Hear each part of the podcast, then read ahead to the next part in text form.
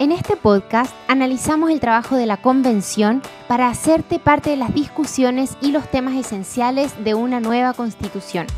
Te invitamos a ser parte cada semana de esta conversación cercana y directa. Somos Francisca Jara y Roberto Sagredo, y esto es el podcast constituyente.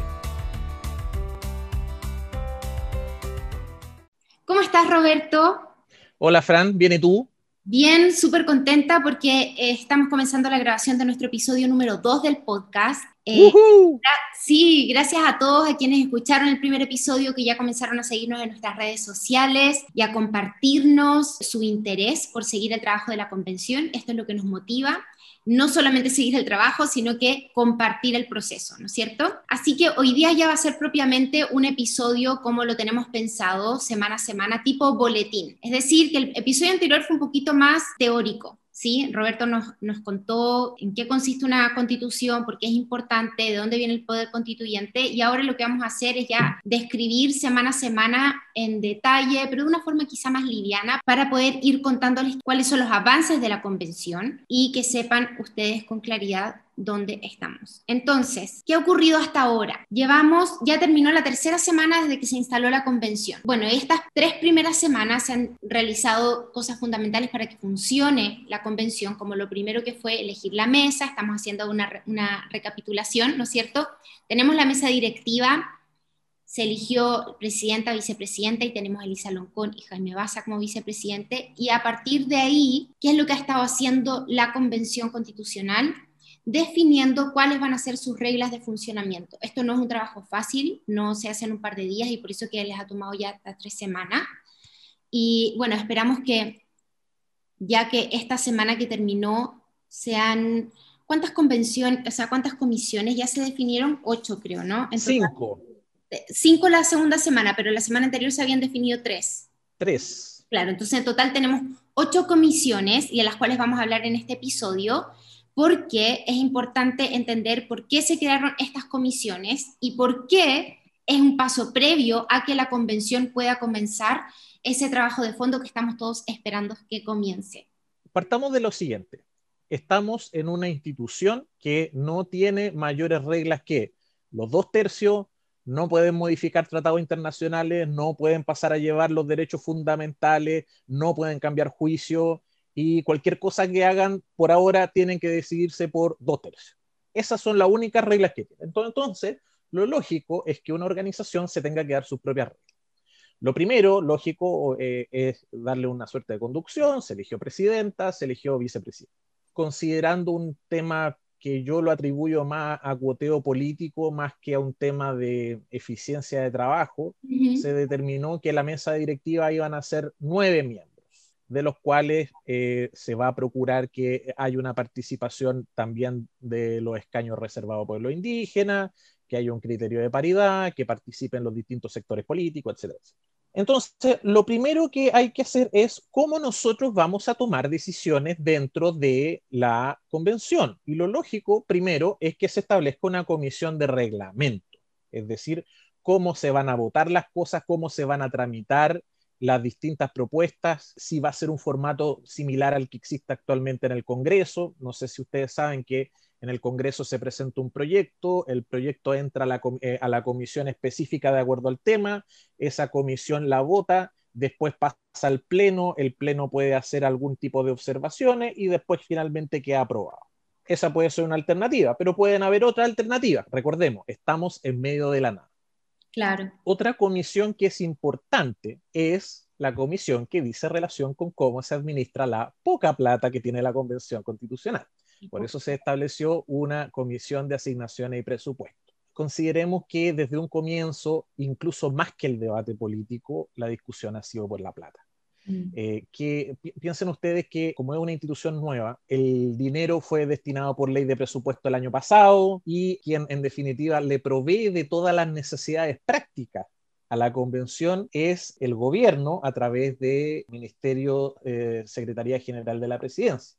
Y la tercera comisión, que se ha hecho muy necesaria por el nivel de debate enconado que ha habido en el último tiempo, es la comisión de ética. Piensen ustedes lo que, lo que ocurrió la semana pasada entre la constituyente Teresa Marinovich perdón, y la constituyente Francisca Linconao, por el tema de que ella hablaba de Mapudungún. Alguien podrá catalogar que eso equivale a racismo, en mi opinión también, alguien podrá catalogar que es sencillamente un asunto práctico, porque en un, en un país donde todos hablan español, ella debería hablar español independiente que su lengua nativa sea mapudungun. Bueno, esos temas lo tiene que resolver alguien específico para eso y que vele obviamente por un debate ciudadano, democrático, civilizado. Claro, pero ese es el punto que yo quería hacer, Robert, que la Comisión de Ética ahí no estaría definiendo en qué lenguaje se tienen que expresar los constituyentes, sino que el fondo sería el determinar si la forma en la cual se expresó una constituyente con respecto a la otra, ¿no? Exactamente, la idea es que eh, entendemos aquí que va a ser un debate sumamente fuerte, visceral en algunos temas. Vamos a discutir cosas que no hemos discutido en 200 y tantos años. Por lo tanto, si lo vamos a hacer, hagámoslo ojalá de la manera más civilizada posible y si no, que exista una comisión que pueda evaluar eso y decretar las respectivas sanciones, que por lo general tienden a ser multas. Además, esta semana se crearon, como bien decía Fran, cinco más comisiones. Las cinco comisiones son, primero, de eh, una comisión de derechos humanos, verdad histórica y bases para la justicia, reparación y garantías de no repetición. El segundo es súper utilitario, pero muy necesario, que es la Comisión de Comunicación e Información y Transparencia. En ese sentido, la misma mesa directiva se ha contactado, por ejemplo, con la Contraloría General de la República para efectos que el trabajo sea lo más probo posible. Tercero, esto ya es propio del tema indígena, que es de participación y consulta indígena, si bien también tendrá un rol más democrático respecto de la población no indígena. El cuarto, participación popular y equidad territorial. Aquí voy hacer una confesión. No entiendo mucho cuál es la diferencia con la comisión que viene, que es la de descentralización, equidad y justicia territorial. Mm. Me imagino, tiendo yo, que uno tiene que ver más que nada con mecanismos de democracia y el otro va a tener que, eh, ver con eh, el trabajo ya de descentralización, que debe ser el concepto más repetido en la historia de Chile y en el cual nunca se logra avanzar. no sé si ustedes han dado cuenta, en todas las campañas presidenciales siempre dicen, hay que descentralizar, hay que descentralizar, y seguimos donde mismo en cuanto al desarrollo de las regiones y a la participación política. Disculpa que te interrumpa ahí, porque para que nuestra audiencia nos vaya conociendo también a nivel personal, esto es un tema para nosotros muy importante, porque ambos somos de regiones, si bien nos conocimos en Santiago, estudiando en la universidad, Roberto es de la región? Yo soy de muchas partes, pero yo nací en Valdivia, pero soy de, me reporto a la región de Coquimbo. A la región de Coquimbo. Y yo, bueno, yo nací en Santiago, pero criada en la región de Tarapacá, así que me considero Iquique. En Iquique Glorioso. Iquique Glorioso, así es. Entonces, esas son las ocho comisiones que están armadas de manera relativamente provisoria y lo que se ha establecido para todas estas comisiones es que tengan el plazo de 30 días para reportar algún informe relativo al trabajo básico que tengan que hacer y dentro de esas también tienen 10 días abiertos para recibir solicitudes de audiencia. Eso me pareció interesante, sí. Yo lo veo desde dos perspectivas, Fran yo creo que es el trabajo mínimo que hoy día se dan casi todas las instituciones públicas en aras de la transparencia y la probidad. Algo que la gente de repente no sabe. Uno puede solicitar al Congreso en el trabajo de una comisión, obviamente bajo ciertos criterios, poder hablar a la comisión y manifestar un punto de vista. Por lo general se suele eh, atender a organizaciones relativas a ciertos temas o a personas que relevantes. En este sentido, queda bien. Y en un segundo aspecto, si vamos a hacer las cosas como no se han hecho en los últimos 200 años, lo lógico es que le demos espacio a todas las personas que tienen algo que decir al respecto para que se incluya el trabajo. En ese sentido, se está tratando de cambiar el paradigma de la carta blanca que uno le da a los representantes políticos. Si ustedes se dan cuenta, cuando uno vota por un senador, un diputado, un concejal, qué sé yo, se vota por esa persona y después uno entiende que esa persona tiene el derecho a hacer todo lo que se le plazca porque se le dio el poder. Aquí los convencionales, o por lo menos desde la mesa directiva, se ha estimado que la representación tiene que ver con un asunto de voluntad, pero esa voluntad también tiene el deber de consultar, de acuerdo a ciertos mecanismos institucionales, la opinión de las demás personas. Y en ese sentido, el tema de la audiencia me parece muy interesante. ¿Qué otra cosa te llamó la atención del funcionamiento de las comisiones? Me llamó la atención dos cosas en términos de trabajo práctico y una de carácter más político. En cuanto a trabajo de carácter práctico, que en las mismas comisiones, tanto la coordinación como la integración se está tratando de hacer no solamente bajo criterios políticos, que es lo que tradicionalmente se hacen, por ejemplo en el Congreso, por ejemplo si una comisión de, no sé, pues, eh, cinco personas tres son de la mayoría, dos son de la minoría, obviamente de acuerdo a un criterio coteo político de las distintas coaliciones. Pero aquí no solamente hay un criterio político, sino que hay una, no hay una presidencia en rigor, sino una coordinación que es de un hombre y una mujer. Y una de esas dos personas tiene que ser de región. Entonces, en ese sentido, es algo interesante. Y dependiendo también de las distintas eh, comisiones, hay cierta participación reservada para los escaños indígenas. Por ejemplo, bueno, el de participación y consulta indígena es lógico que la participación sea mayor de eh, los pueblos indígenas. Y lo político que a mí me llama mucho la atención, y aquí es donde me voy a quizás salir un poco del carril, es que yo veo que la convención dentro de estas ganas naturales de hacer cosas que no se han hecho en los últimos 200 años, está abordando cosas que quizás dicen más relación con un debate histórico más que con el trabajo práctico de hacer la constitución. Yo entiendo y comparto absolutamente, y yo creo que nadie puede negar la necesidad de una comisión de derechos humanos. Es sumamente necesario. Pero que esa comisión de derechos humanos tienda a tratar como un tema propio el tema de hacer una suerte como de comisión de verdad y reconciliación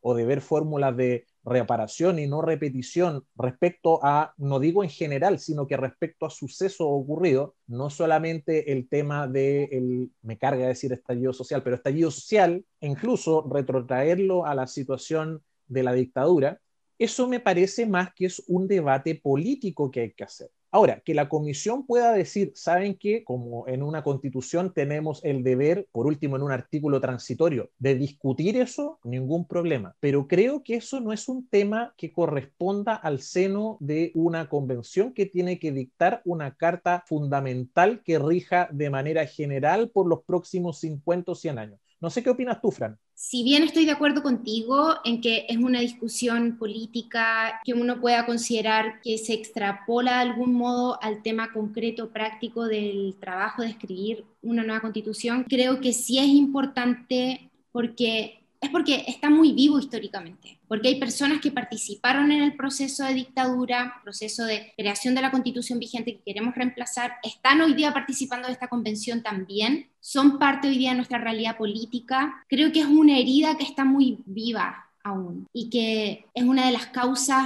más profundas de este proceso constituyente.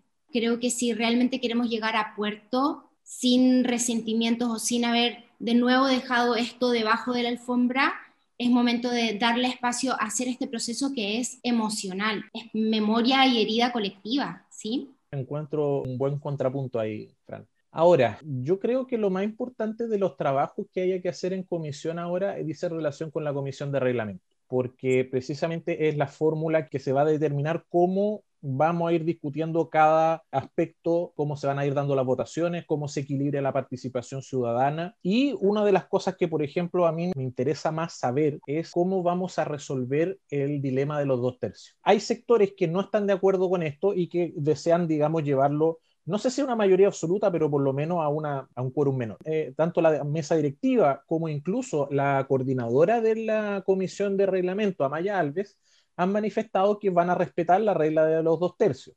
Mm. Creo que el criterio se basa en que sea una mayoría más establecida que una mayoría contingente. Pero eh, a mí me sigue haciendo eco el tema de qué ocurre respecto de ciertas decisiones que tienen que ir sí o sí en la Constitución, pero no alcanzan el quórum de los dos tercios y por alguna u otra razón resultan una suerte de nudo que hay que tratar de desatar en la Constitución. En mi opinión, lo ideal sería plebiscitarlo en un voto aparte, de manera tal de que cuando se vote el llamado plebiscito de salida, no sea solamente un voto sí, no, sino que también en cierta alternativa se dé la posibilidad al pueblo que sea el árbitro de las decisiones que no alcanzaron un cierto quórum en la Convención Constitucional.